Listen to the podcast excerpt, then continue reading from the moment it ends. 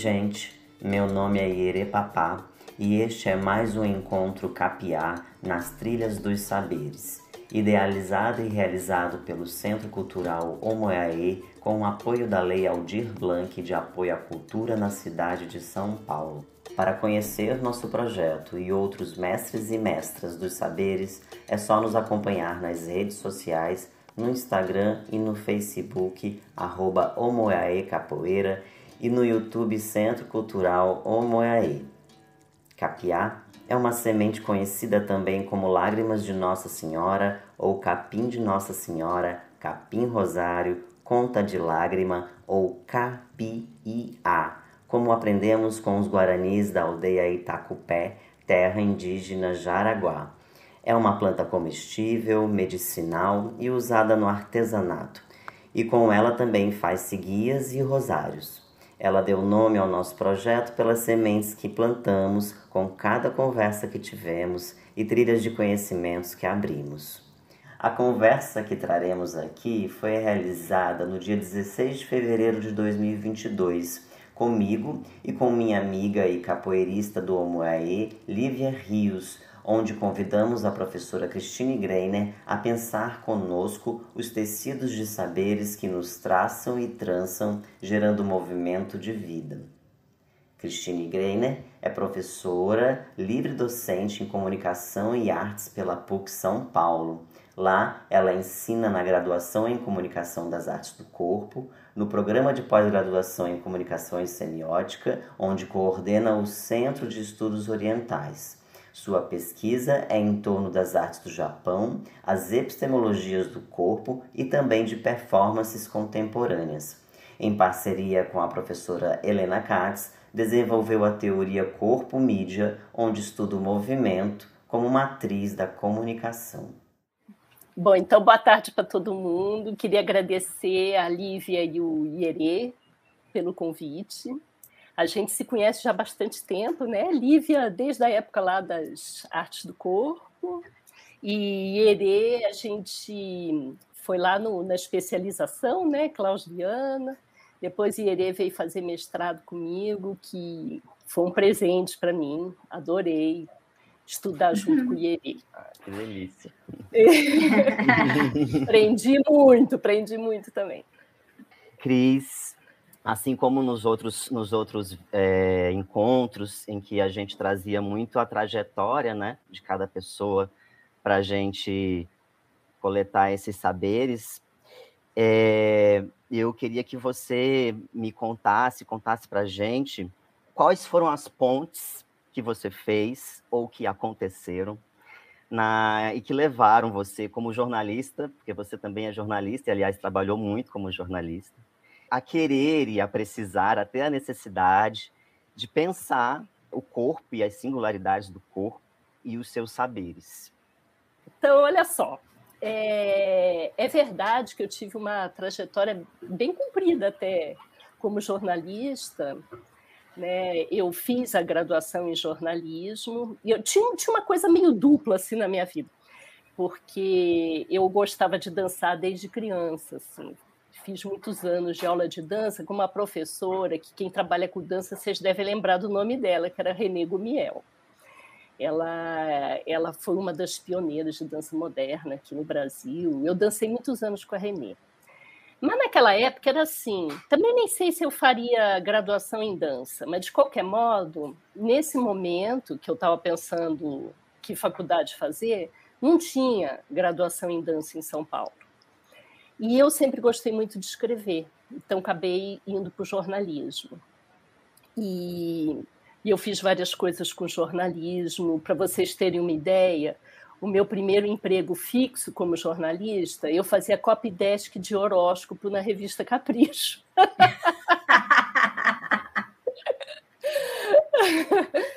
mudava tudo daqueles horóscopos, porque tinha um astrólogo meio baixo astral, assim. Eu pensava, nossa, gente, revista Capricho é para adolescente, assim, não pode falar essas coisas para adolescente. Tem que ser mais alto astral, então mudava muita coisa lá. Eu trabalhei uma época na Abril, então Capricho, fui da Veja muito pouco tempo, mas fui daquela Vejinha São Paulo. Fiz umas coisas assim. E aí eu tive um convite da, da Carminha Lobo, que era muito amiga minha, infelizmente é dessas pessoas assim que morrem cedo, uma, uma pena. Ela tinha criado a revista Dançar, que eu não sei se, se vocês lembram, assim, uma revista que durou 10 anos, e ela foi bastante importante. Foi nessa época aí da Dançar também que eu conheci a Helena, porque a Helena era crítica na grande imprensa, né? Ela trabalhou na Folha de São Paulo, depois no Estadão, e tal. E lá na dançar, como a gente não tinha verba para nada, o que a gente fazia é que a gente convidava assim críticos que trabalhavam nos grandes jornais, né? Então tanto do Rio como de São Paulo, mais Rio e São Paulo. A gente convidava essas pessoas para colaborarem com a dançar. E eu fui editora lá da dançar durante oito anos. Mas começou a me assim, incomodar um pouco esse texto jornalístico. Apesar da Dançar ser uma revista assim, que flertava um pouco com a pesquisa, que a gente tinha oportunidade de fazer uns artigos um pouco mais longos tal, chegou um momento eu achei que eu estava emburrecendo e que era legal voltar a estudar. E aí, nesse momento, uma vez eu conheci uma professora, a Maria Rosa, que era uma professora que era desse programa de estudos pós-graduados em comunicação semiótica. E ela me viu falando de, um, de uma coisa que, claro, eu nem falava nada de semiótica, porque eu, nessa época nem sabia o que era semiótica. Mas ela, ela viu que eu me interessava pelas questões da dança, do corpo, do movimento. Ela falou assim: olha, você devia procurar esse programa da PUC, porque tem tudo a ver com você. Se tiver com vontade de estudar, vai lá. Aí eu fui, eu, eu já estava com essa vontade de estudar, e quando eu cheguei lá, eu peguei uma época muito interessante desse programa, que foi começo dos anos 80. Olha só, gente, como eu tô velha, deve ter um monte de gente aqui que não era nem nascido nessa época. Mas eu tinha uma outra, uma outra coisa também que me encafifava, que eu gostava dessa questão das transculturalidades. Eu venho de uma família de imigrantes, né? Meu pai nasceu na China, a mãe dele era japonesa. Eu era encanada com essas coisas Oriente e Ocidente, assim, até por conta dessas questões pessoais. Minha mãe já era de família judaica, morreu um monte de gente em Auschwitz, então era uma mistureba, assim, né? E, e, eu me interessava muito por essas questões de lidar com uma cultura que é outra, né? E quando eu cheguei no tal do programa de comunicação semiótica, as pessoas que eu conheci foram o Décio Pinhatari e o Haroldo de Campos. O Décio era coordenador naquela época do programa, e o Haroldo, ele, o primeiro curso que eu fiz com o Haroldo foi sobre um, um livro que ele tinha organizado, publicado no final da década de 70, que se chamava Ideograma, onde o Haroldo pensava sobre essas questões do Oriente, né, principalmente a China e o Japão, mas ele, ele tinha uma abordagem que desde o começo eu fiquei muito fascinada e achei muito legal. E aí eu percebi que essa abordagem não servia só para as questões de Oriente e Ocidente, mas servia para todos os processos transculturais que a gente pudesse imaginar inclusive dessa coisa das culturas populares, das culturas, sabe, assim, uh, que não eram importadas da Europa, que não tinha a ver com esse pensamento colonial. Então, o Haroldo falava um negócio que ele chamava de transcriação, porque ele tinha uma uh, experiência muito longa com traduções, ele tinha feito tradução assim de várias línguas, hebraico, chinês, japonês, e ele, como poeta também, ele dizia: nunca é possível você traduzir um poema. Porque quando você traduz um poema, não é só questão de você ficar buscando qual é a palavra naquele idioma. Você precisa criar um novo poema. Você tem que pensar na singularidade da musicalidade daquelas palavras, no ritmo, no pulso.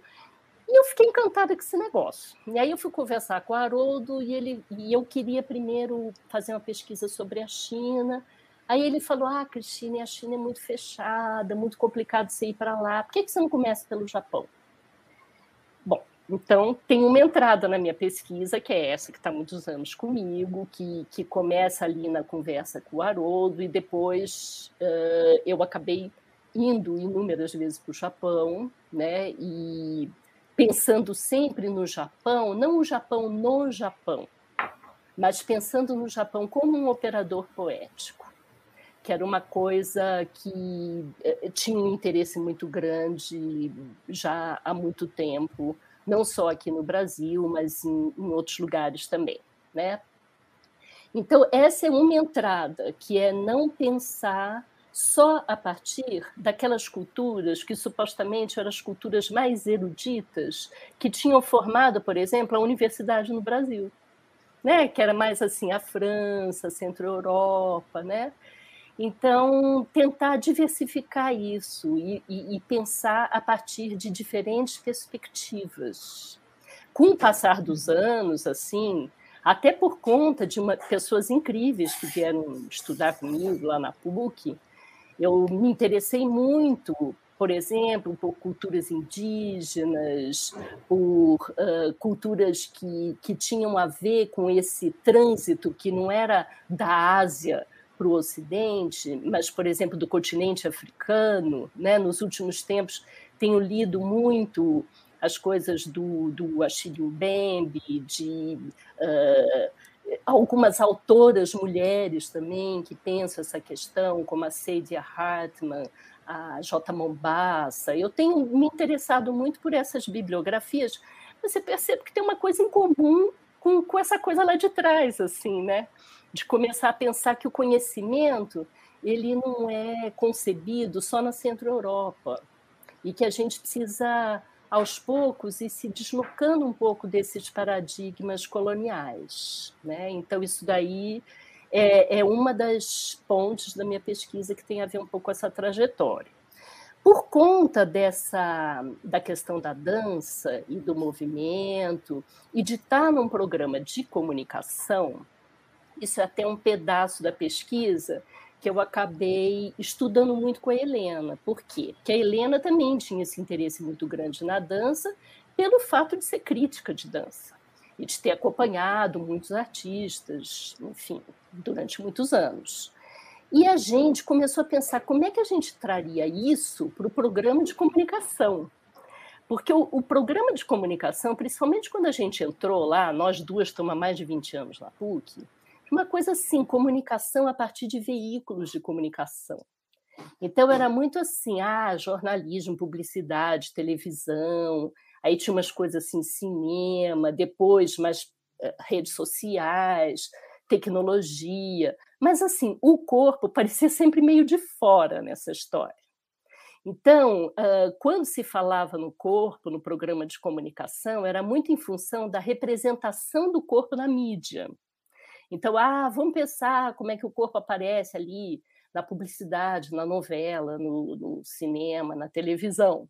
Mas nunca era o processo de comunicação corporal. Era sempre a representação do corpo nos meios, nos veículos de comunicação.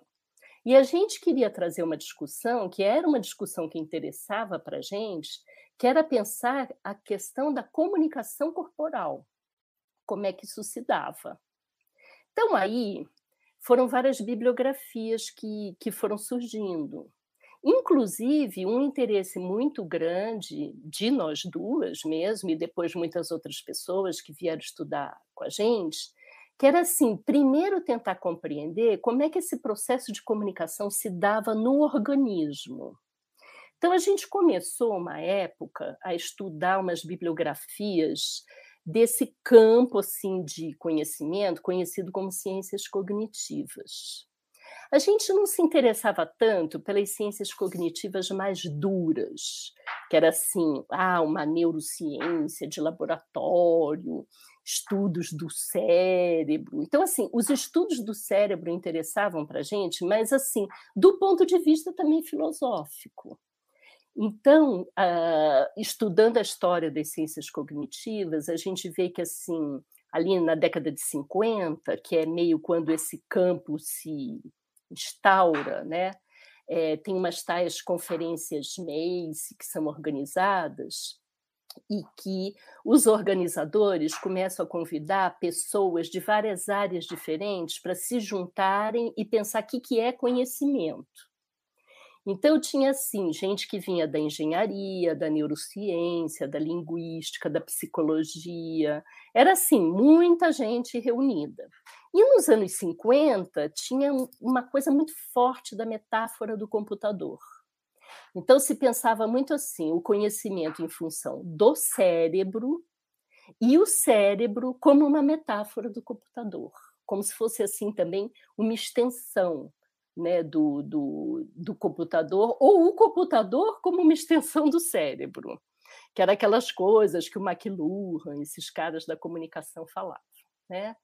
Só que a partir dos anos 60 e mais até da década de 70, ah, os, os caras que estavam estudando ah, essas redes cognitivas, eles começam a perceber que o conhecimento ele não ficava compactado no cérebro, mas que tinham um papel muito importante o corpo todo. Então, eles começam a estudar sistema sensório-motor, começam a estudar outras coisas. Tem um cara que, assim, durante muitos anos eu li as coisas dele, porque até eu gostava também do jeito que ele escrevia, e fazia uma ponte com essa história japonesa aí que eu gostava, que era esse chileno chamado Francisco Varela. O Varela, ele escreveu vários livros, foi um dos primeiros caras a começar a falar nesse negócio que em inglês chama embodied mind, né? essa mente corporificada, encarnada, sei lá, e tem um monte de gente que traduz diferente esse negócio do embodied. Mas, de qualquer maneira, trazia a questão do corpo, né? E, e, o Varela, eh, eu gostava de umas coisas que ele falava, porque ele também era budista. E ele se interessava muito pela maneira como o conhecimento se organizava corporalmente e algumas vezes sem ter nenhuma conexão com o discurso ou com a linguagem verbal. Então, como havia um modo de organizar conhecimento corporalmente que não necessariamente precisava ser traduzido na forma da linguagem verbal ou escrita ou falada, nada disso. Então, por exemplo, ele se interessava muito pela questão da meditação. Porque dizia assim, quando você medita, que não é essa bobajada que algumas pessoas falam, ah, você imagina uma folha em branco, você não pensa em nada. Porque aí ele também amplia essa noção de pensamento. Pensamento não é exclusivamente um pensamento racional, ou exclusivamente um pensamento traduzido em linguagem verbal. Mas o pensamento é sempre um pensamento do corpo. Então, assim, é, é um pensamento que ele pode uh, ter vida como imagem, por exemplo, e não necessariamente como linguagem verbal. Claro, nós somos seres de linguagem. Então, é evidente que em algum momento do processo, sentimentos, emoções, sensações, isso tudo será convertido em linguagem, mas não necessariamente de saída. Aí, dentro dessa coisa da ciência cognitiva, não vou ficar falando aqui um montão de nomes, porque são várias pessoas, né, que começam a questionar o que é memória, o que é consciência, o que é percepção e o que é cognição. Tem um cara, eu vou falar só dois nomes, tá? Para não ficar aborrecendo aí todo mundo. Tem um cara chamado Alva Noe, que eu gostei muito da pesquisa dele, porque ele começou a chamar a atenção que a percepção era também uma ação. Não era só algo assim de receber o que vinha do mundo ou o que vinha dos outros, do, desse ambiente externo e se internalizando. A percepção, ela é desde sempre uma ação do corpo. Não é só ele que fala isso. Tem um outro cara também chamado Alain Bertos, que ele chega inclusive a propor que os órgãos dos sentidos deveriam ser chamados de captores de sentidos, porque a percepção, tanto para o Bertos como para o Noe, não é um negócio só que a gente fica parado e recebe. A percepção já é uma ação. E mais do que isso, a percepção já é o começo da cognição. Então, aí tem um negócio interessante para a gente pensar. Porque a, a... você vai falar alguma coisa, Ere? Quer perguntar? Eu, fala, eu fiquei com vontade. Então pergunta, é... fala. Porque você falou é, várias palavras assim, e, e, e, eu não sei se você falou consciente, mas eu fiquei com vontade de saber se a percepção ela é só consciente ou se ela também é inconsciente, qual é a relação da percepção nesse sentido, sabe? E da cognição também. Ótimo. A percepção também é inconsciente. Só que sabe qual que é a diferença, Ere? Não é o inconsciente da psicanálise mais tradicional. Porque o inconsciente da psicanálise mais tradicional, às vezes é recalcado, às vezes é um inconsciente ali que trava o processo. O inconsciente, para quem está estudando nesse viés que eu estou falando, ele também é produtor de conhecimento. Então, olha que legal. Então, não só a percepção produz conhecimento, como também o inconsciente. Né? Então, uh, além do Alvanoi, a outra pessoa que eu ia mencionar é o Antônio Damasio, que é um cara que eu gosto muito de ler as coisas dele. E o Damasio, ele fala uma coisa até bonita, assim, poética, porque ele diz assim, às vezes o corpo formula perguntas que a gente nunca vai saber quais são, a gente nunca vai verbalizar quais são essas perguntas. Por quê? Porque o modo como funciona essa, essa rede, que é também uma rede sígnica, né? ela funciona assim. Cada vez que a gente percebe alguma coisa, ou que a gente vai se relacionando com esse fluxo de informações de dentro para fora, de fora para dentro, em diferentes redes internas do organismo, tem sempre coisas acontecendo simultaneamente. Por isso que essa é outra questão. A gente não pode separar a biologia da cultura ou a natureza da cultura.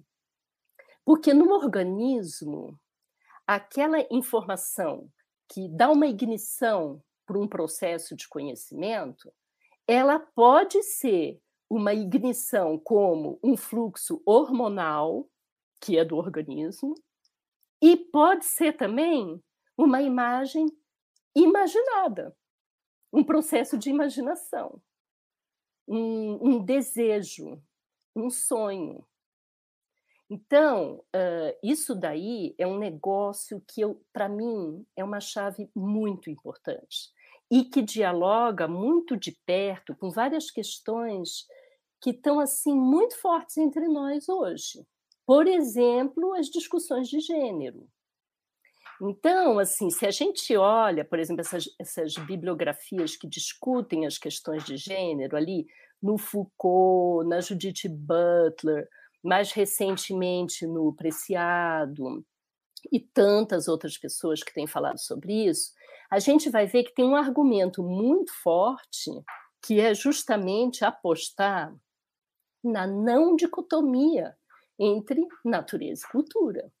Porque antigamente as explicações eram explicações que falavam assim: ah, é uma escolha da pessoa. É uma escolha da pessoa. Essa questão de gênero é uma escolha. Como se essa escolha fosse ela psicológica, sociológica, sei lá, o que vocês quiserem falar, como se isso fosse algo apartado do organismo. Né? Ou então a explicação outra também. Ah, não, é um problema que aquela pessoa tem. É um problema hormonal, é um problema, sei lá o quê. Então as explicações, elas sempre ficavam assim, ou é uma questão biológica, ou é uma questão cultural.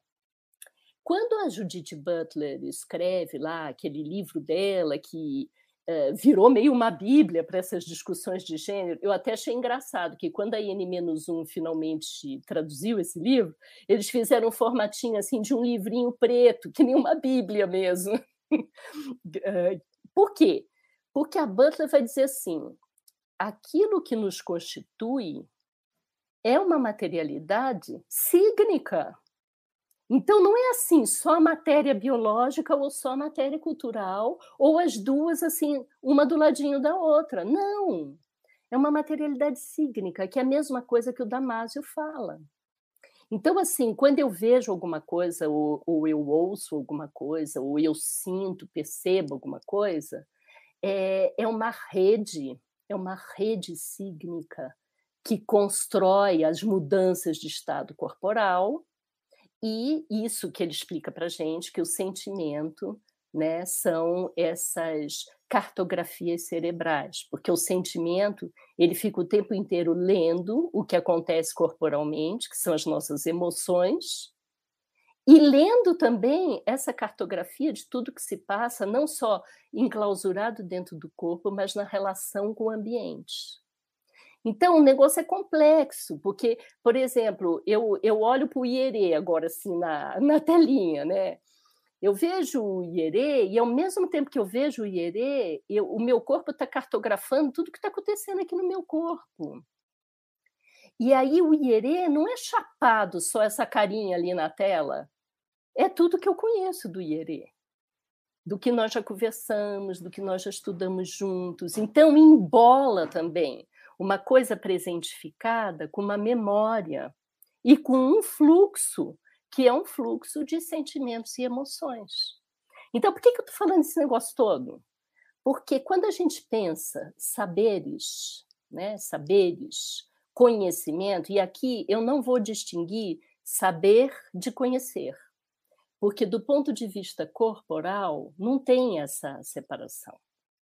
Né? Então, assim, algumas pessoas já tentaram definir, ah, conhecimento é um troço, sabedoria é outro, mas do ponto de vista corporal não faz muito sentido essa distinção. Né? Então, o que acontece? Uh, é interessante, claro que assim, não estou querendo dar só uma explicação orgânica de como isso acontece.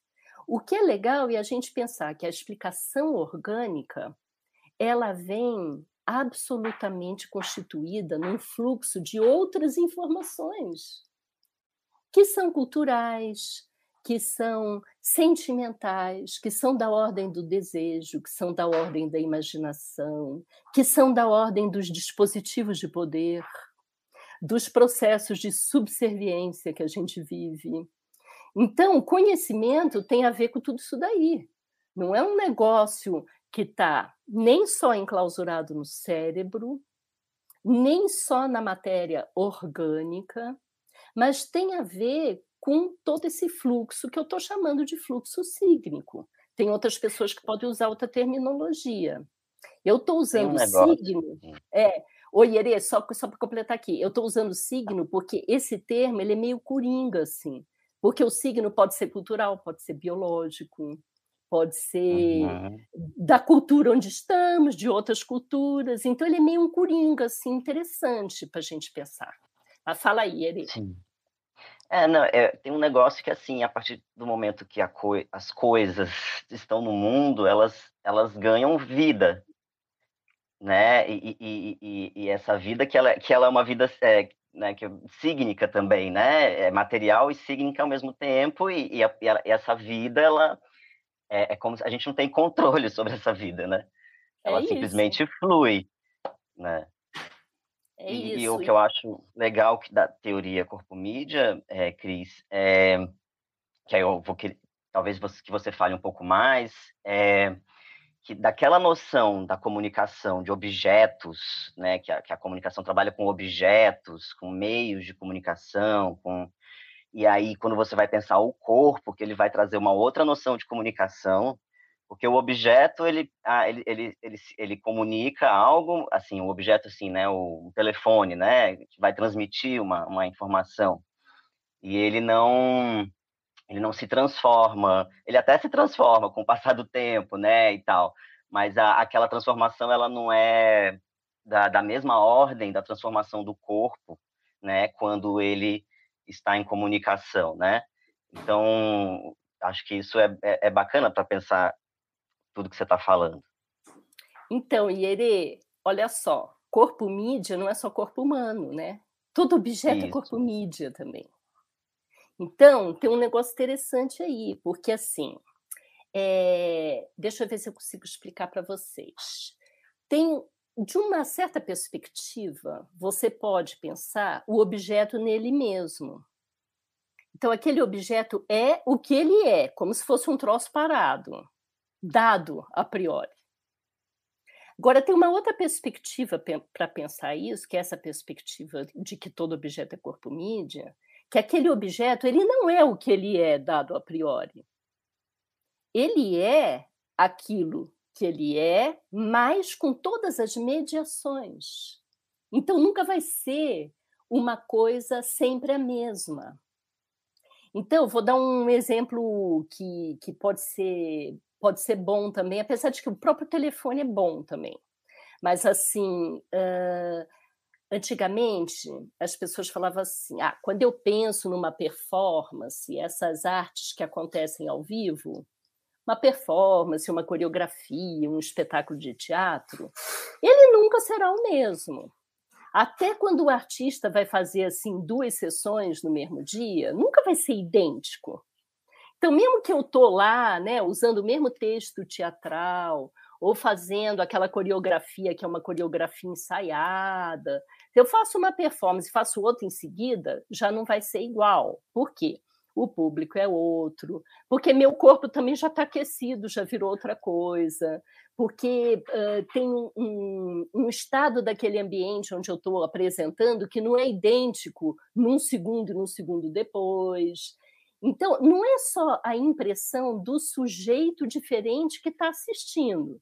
Tem várias variantes ali naquele ambiente. Porque senão a gente corre o risco também de falar que estamos tratando exclusivamente de uma fenomenologia, porque cada um vai ler aquele espetáculo de um jeito diferente. Tudo bem, cada um vai ler o espetáculo do jeito diferente, mas não é só isso que está na jogada. Tem muitas outras variantes. E aí a gente começou a pensar, bom, mas então, por exemplo, eu falo, a Guernica do Picasso está lá pendurada no museu. Então, ela não muda nunca, é sempre a mesma. Aham, uhum, vai nessa. Então, aquele quadro, embora ele tenha sido pintado décadas atrás e aparentemente ele tem uma estabilidade, como ele não é só ele, mas ele é ele, todas as mediações, a Guernica muda muito com o passar do tempo. Não é sempre a mesma. E ela também vai ser uma coisa quando está na canequinha de souvenir, e ela vai ser outra coisa quando a gente vê lá na parede do museu, sozinha, soberana ali, né? A mesma coisa os filmes, também se pensava, principalmente na época dos filmes de película lá, né? Ah, o filme é sempre o mesmo. Não é, gente. O livro é sempre o mesmo. Nada é sempre o mesmo. Tem um cara que eu gosto muito, Ierê conhece, já me ouviu falando em aula, Lívia também, que é o Gilbert Simondon. O Simondon é um cara muito interessante, porque ele, claro, não está falando nada de corpo mídia, assim, que nem eu e Helena, mas ele, ele falava que não existe individualidade ou indivíduo. Tudo que existe são processos de individuação. Então, assim, as pessoas são processos de individuação e todas as coisas do mundo são processos de individuação. Então, por quê? Porque nada nunca se apronta como um troço dado e resolvido. Tudo está sempre em movimento e em transformação. Então, você vai dizer assim: nossa, mas que maluquice, uma pedra está em transformação? Está, porque a referência daquela pedra não é só ela nela mesma. Então vai ser diferente se a pedra está dentro do rio, se a pedra está no deserto, se tem um, um, um, uma videoarte desse artista chamado Bill Viola. Eu comprei uma vez esse na época que tinha vídeo assim de é, vídeo mesmo, né? Que não era tudo digitalizado. E é sobre uma. Eu comprei porque foi uma viagem que o Bill Viola fez ao Japão. E tem um desses pequenos filmes que ele faz que é justamente uma pedra. E ele começa filmando essa pedra muito de perto e a gente fica com a impressão de que a pedra é imensa. E depois ele vai transformando a perspectiva daquela pedra, e tem um momento em que a gente vê pessoas andando em torno daquela pedra e a gente se dá conta que a pedra é pequena. Então, aquele mesmo objeto se transformou completamente, dependendo da perspectiva, da proximidade com outros objetos. Então, assim, é, é, é um negócio meio esquisito de falar isso. Que a coisa nunca é a coisa e que a pessoa também não é a pessoa. Mas, intuitivamente, a gente sabe isso da nossa experiência. Você sabe que as pessoas não são sempre as mesmas. E que mesmo aquela pessoa que você conhece muito, durante muitos anos, você pode se surpreender. E a gente às vezes se surpreende com a gente mesmo. Eu me lembro de um, um livro que eu gostei muito, assim, que eu li há anos atrás, da Júlia Cristeva, que se chamava Estrangeiros a Nós Mesmos e que ela dizia é, essa estrangeiridade, esse desconhecimento, não é só da gente em relação aos outros, mas é da gente com a gente mesmo. Porque essa ideia de imaginar que nós temos uma essência imutável é uma ficção. Não tem isso. E dentro desse viés, né, corpo-mídia, é, processo de individuação de Simondon, semiótica, não tem essa preservação, não tem algo que fica lá imutável, assegurado, porque a regra é o movimento e é a desestabilização. Fala lá, Iere, se ia perguntar alguma coisa.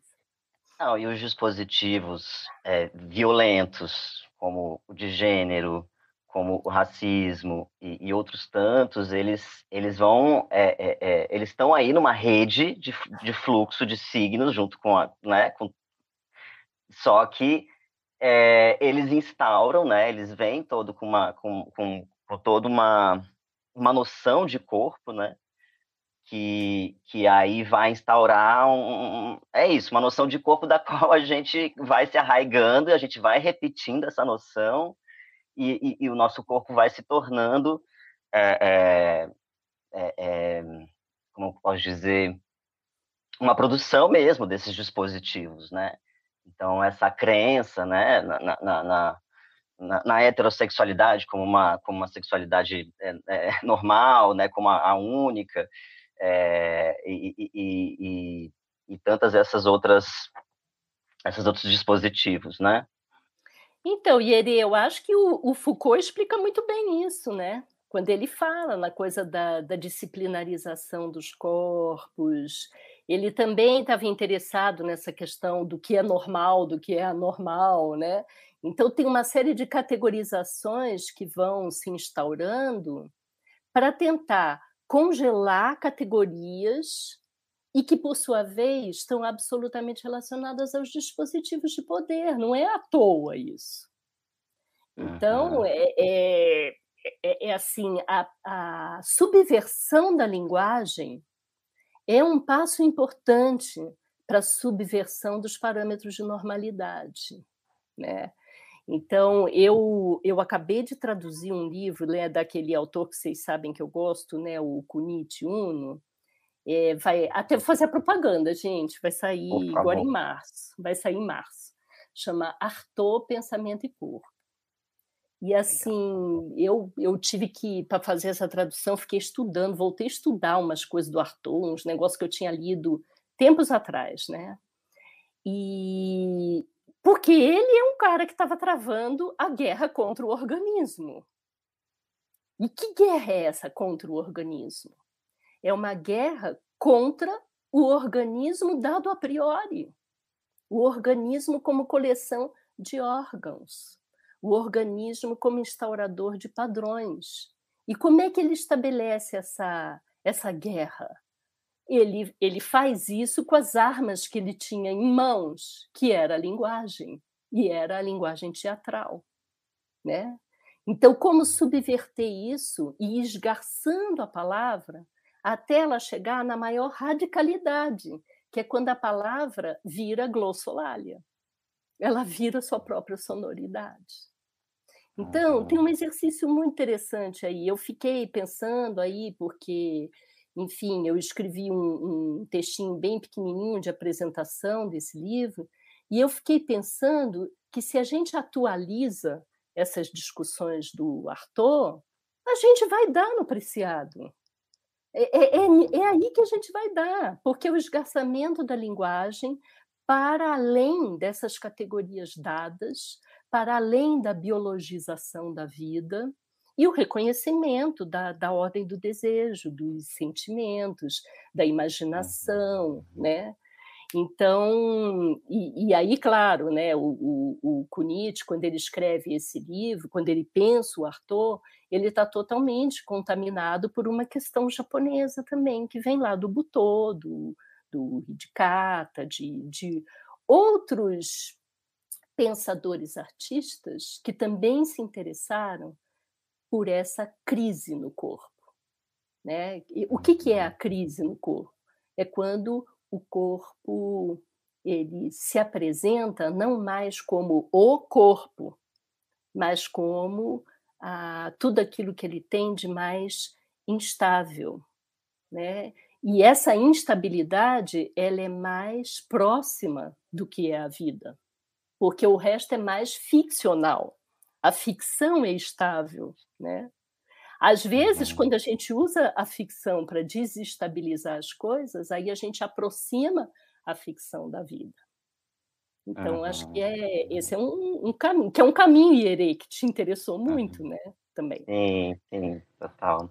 E, Cris, é, só que, assim, né? Então, assim, que a teoria corpo-mídia, ela, ela instaura uma, uma, uma, outra noção de corpo, é isso, que, for, que força a gente a pensar, né? E, e, e a desestabilizar para encontrar outros caminhos e, e, por isso que eu e ele vinha, né, gostamos tanto assim de, de passar pelo, pelo programa é, com você lá na PUC, Cris, e com a Helena, mas aí é uma coisa que, que é legal de pensar, é que é, com todos esses movimentos né, de, de anticoloniais, a gente começa a ter o que você mesmo chamou de uma explosão de epistemologias, né?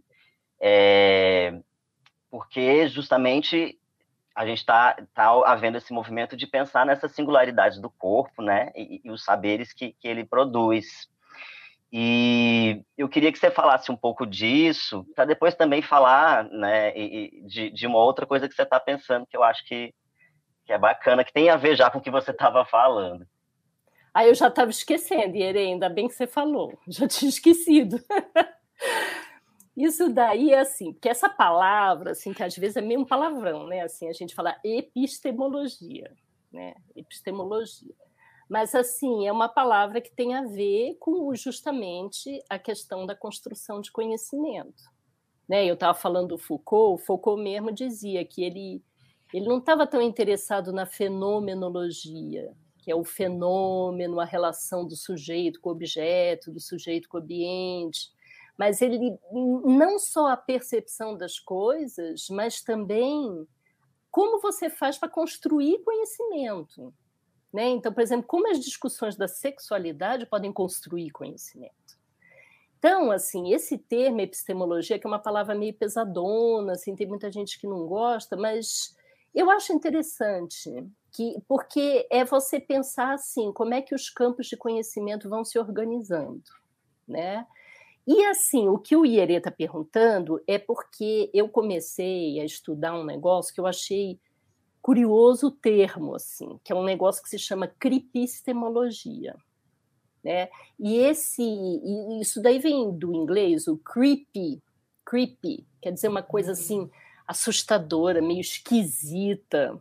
Pode até, sabe, ah, uma coisa creepy, pode dar até assim uma certa aflição, um medo, né? E quem começou a fazer essas discussões de cripistemologia foram uns autores que estavam estudando a questão das singularidades do corpo, assim, por exemplo, pessoas que tinham alguma neurodiversidade, assim, muita gente, por exemplo, que está no espectro, com a questão do autismo, por exemplo ou pessoas que têm algum tipo de dificuldade motora. Uh, então, assim, essa discussão começa aí, com alguns autores, alguns até que eles mesmos têm uh, alguma, alguma coisa fora do padrão, por exemplo, do padrão motor. Então, eles começaram a, a pensar na seguinte possibilidade: o que acontece quando você tem um traço desses? Então, por exemplo, você não pode andar, você vive numa cadeira de roda, ou você vive no espectro. Então, como essa condição não é assim uma coisa que falha, que não deu certo, então que você tem que ficar encostado. Mas como essa singularidade do corpo também produz conhecimento. Eu comecei a ler uma autora que, que eu comecei a gostar muito, que ela se chama Mel Chen, que ela também está um pouco nessa rede. A Mel, ela teve, ela começou a ter uma doença também por conta de uma ultraexposição ao mercúrio. E num certo momento da vida dela, ela não conseguia mais nem se locomover. Ficava assim, jogada numa cama, não conseguia fazer nada. E ela diz que o modo dela pensar é como se fosse uma coisa em inglês, assim, você fala brain fog. É como se você tivesse uma neblina assim na cabeça que você não consegue pensar. A gente, Lívia, que teve Covid, é isso também, né? Tem um momento, um momento você tem um brain fog, assim, você fica meio pateta, assim, né? Não consegue fazer nada. E aí ela, ela diz que foi uma coisa curiosa, porque como ela estava com essa dificuldade até de locomoção e não tinha uma agilidade normal para fazer as coisas, as pessoas começaram a olhar para ela não mais como se ela fosse uma pessoa, mas como se ela fosse um objeto. Então você encostava assim, botava num canto, ela ficava lá, depois botava no outro canto, ficava no outro canto. Então ela começou a estudar, escrever um livro que eu gostei muito, chamado Animacidade, que eu nem vou entrar nesse assunto, porque é um, é um outro assunto, e aí não dá para falar assim em cinco minutos. Mas é como é que você borra essa instância do sujeito animado com o objeto inanimado. Qual é essa diferença? E tem uma bibliografia grande, muito bacana, que fala disso, inclusive de uhum. pessoas que estudam as plantas, né? como o Kotia, que são outros autores. Vou falar disso agora não. Que é assim, é um modo de uh, tirar do centro a figura humana. Então, deixar de ter uma visão só antropocêntrica da vida. Então, isso tem a ver também com, com essa coisa do, das cripistemologias, porque causa um estranhamento. Né? Que a vida não seja explicada só em função do sujeito humano. Ou que a vida não seja explicada só em função dos sujeitos. Né? E então, assim, essas cripistemologias, então, tem uma bibliografia ampla também de pessoas, por exemplo, que vivem com dor. Então, tem aí são várias patologias crônicas e as pessoas vivem com dor. E assim, como esse estado de dor também constrói conhecimento, não é algo que só atrapalha o conhecimento. E tem esse autor que eu gosto muito, que Ierê também gostou de ler, Lívia, acho que você leu também, que é o Jack Halberstam, que ele escreveu, um dos livros que ele escreveu foi traduzido até lá no Rio, que se chamava The Queer Art of Failure, a arte queer da falha, e eles traduziram como arte queer do fracasso. Né? E eu, agora, no próximo curso que eu vou dar na PUC, eu vou trabalhar com outro livro dele, que se chama As Coisas Selvagens, e as desordens do desejo. Porque, assim, as coisas selvagens é, são as coisas que justamente não estão amarradas nas categorias. Então, alguma coisa que se passa que tem a ver com o que Ierê falou antes, que é esse fluxo intenso, assim, esse movimento intenso. Né? E essa uhum. ideia de falha que o Halberstam vem trabalhando não é a falha como aquilo que não deu certo que é que nem assim, ah, a pessoa uh, vive na cadeira de roda, então, ah, falhou, sabe? Não deu certo, deixa lá no canto. Ou tá com brain fog, não tá pensando direito, tá tomando antidepressivo, tá tomando psicotrópico, deixa para lá, então. é, isso aí não é conhecimento. Então, o que essas pessoas, o que esses autores da cripistemologia estão falando é que a noção de cripistemologia precisa ser questionada. Porque aquilo que foi organizado como campos reconhecidos de conhecimento precisa ser ampliado, porque tem outros modos de conhecer. É como antigamente, né, antes dos anos 80, assim, por exemplo, você estava estudando uma, uma dança popular, tava, ou estava estudando, por exemplo, capoeira. Não tinha estudo de capoeira na universidade. Que isso daí era considerado um tema que, ah, isso aí não é para estudar na, na universidade. Ah, eu quero estudar o, o, uma questão que está relacionada a, a, uma determinada tribo indígena ali do Amazonas. Ah, não, mas isso daí não é assunto da universidade. Então, isso daí não interessa. É, a coisa chegava num ponto que, se eu queria estudar literatura, né, seguindo ali o, o, caminho da Universidade Francesa, se o autor ainda tivesse vivo, não podia estudar.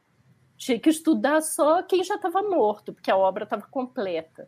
Então vocês percebem quanta bobajada, né? Isso daí. Então, já houve, depois dos anos 80, principalmente a partir dos estudos culturais e tal, uma ampliação da noção de epistemologia. Agora, mais recentemente, né, essa, essa questão da cripistemologia já tem um tempo, viu? Já tem bem mais de uma década que as pessoas estão falando nisso. Quer entender que também derrubar essa coisa, o corpo saudável, o corpo doente, sabe?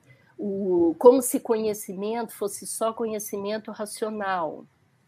E isso, por que, que se alinha com o Jack Halberstam? Porque aquilo que aparentemente falha tem uma potência, porque falha em relação à produtividade neoliberal. Então, não é que não dá certo uhum. porque não presta. Eu gosto muito de ler os livros dele, porque ele dá muitos exemplos de desenho animado. Então, nesse aí do, do Queer Art of Failure, ele fala da Dory no Nemo. Diz assim, a Dory é aquela peixinha, sabe, que não deu certo, porque ela, ela esquece tudo, ela tem aquela memória muito instantânea. Só que é ela que resolve toda a questão do Nemo. Né? Hum. E quando ele fala lá no, no, Coisas Selvagens, ele, ele começa com uma epígrafe, que é daquele desenho Madagascar.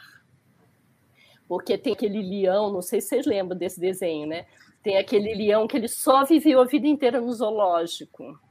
E aí, quando ele chega na coisa selvagem, ele descobre que tem uma outra vida ali. Então, assim, é, é, é, muito interessante, porque ele fala dos pinguins também, lá que eu amo os pinguins de Madagascar, mas enfim, aí também é outro assunto.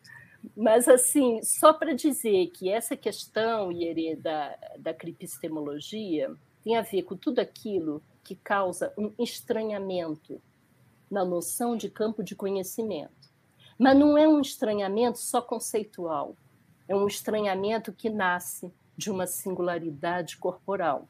E a singularidade corporal, por sua vez, é o que vai nortear outro modo de pensar, porque o pensamento é sempre do corpo. O pensamento não vem de outro lugar. É sempre do corpo. Desse corpo, que é um corpo que está na conexão com os ambientes, trololó, que também não é um corpo fechado em si mesmo, nada disso tem todas as questões das alteridades, multiplicidades, então é um pouco por aí. Ô, Cris, você falou da, da, do Boaventura, da Ecologia dos Saberes? Eu, ah, eu não lembro, eu, eu falei. É, no final das contas você não falou. Ah, eu não falei. Não, mas é. falo dois minutos. É só porque assim, tá. o Boaventura, lá em torno de 2000, um pouquinho antes de 2000 até, ele começou a fazer um projeto gigante, assim, com vários países de língua portuguesa. Então, tinha, assim, Brasil, tinha uh, Macau, alguns países ali do continente africano, e ele começou a testar um outro jeito de organizar isso, porque dentro do viés do pensamento colonial, como é que era isso, né? Pensamento colonial, pensamento orientalista. Então, assim, alguém viajava né? Alguém viajava, ia lá para um determinado lugar ou para uma colônia, e como ele era versado na língua, ele ia lá e ele estudava aquele lugar, e depois ele virava assim o relator daquilo. E o Boaventura falou assim: não, vou mudar esse negócio, vamos criar uma ecologia dos saberes. E aí cada um fala do seu contexto. Não é que eu, como português erudito, vou lá e, e conto para vocês o que é Moçambique. Não, não vou contar o que é o Brasil. Então vamos juntar intelectuais brasileiros intelectuais de Moçambique, intelectuais de Macau, e cada um vai falando do seu contexto.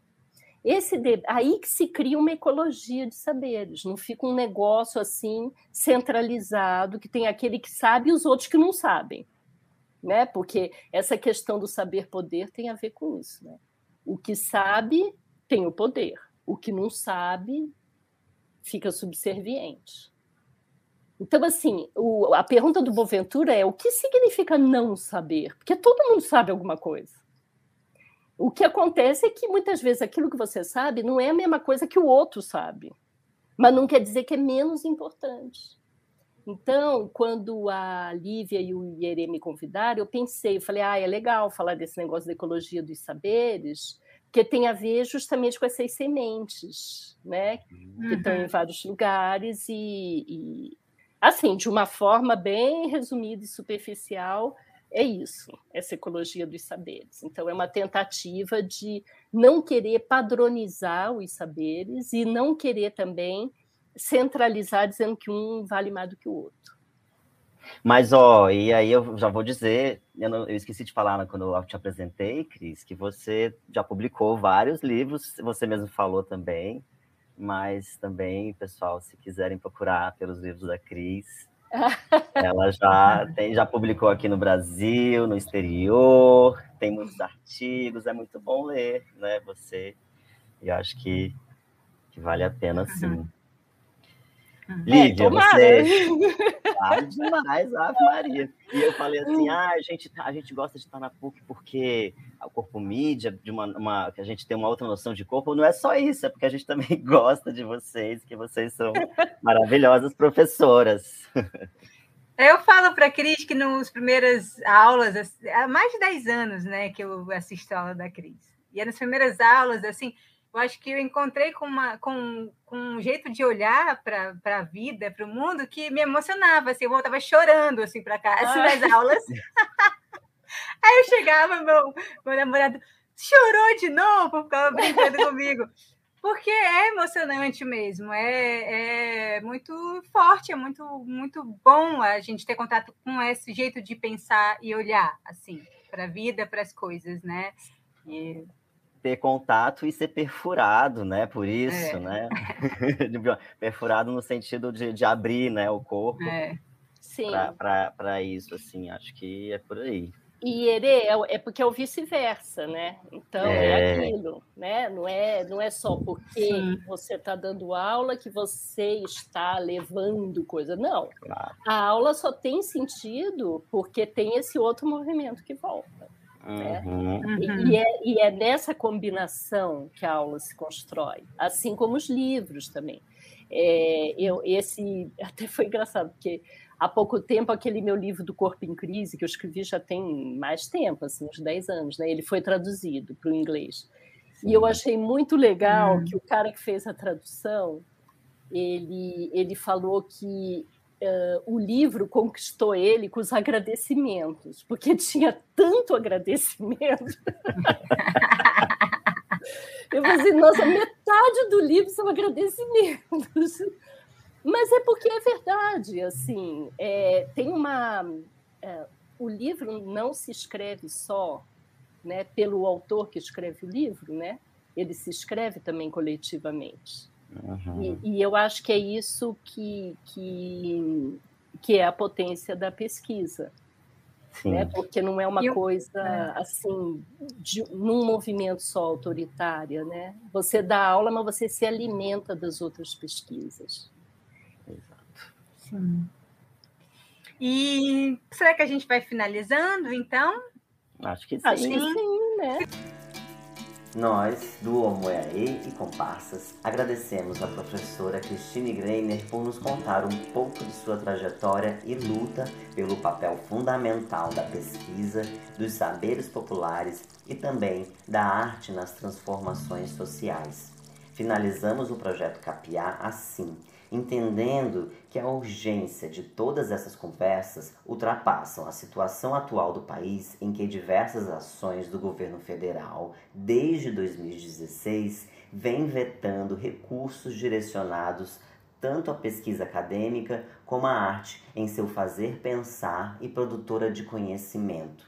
Sobretudo, essas conversas enfrentam séculos de silenciamento dos povos originários desta terra e dos povos africanos, que com seu suor e trabalho construíram e sustentam este território chamado Brasil. Já que, se o saber destes povos não tivessem sido abafados, de certo que este país seria um outro, o qual está por vir.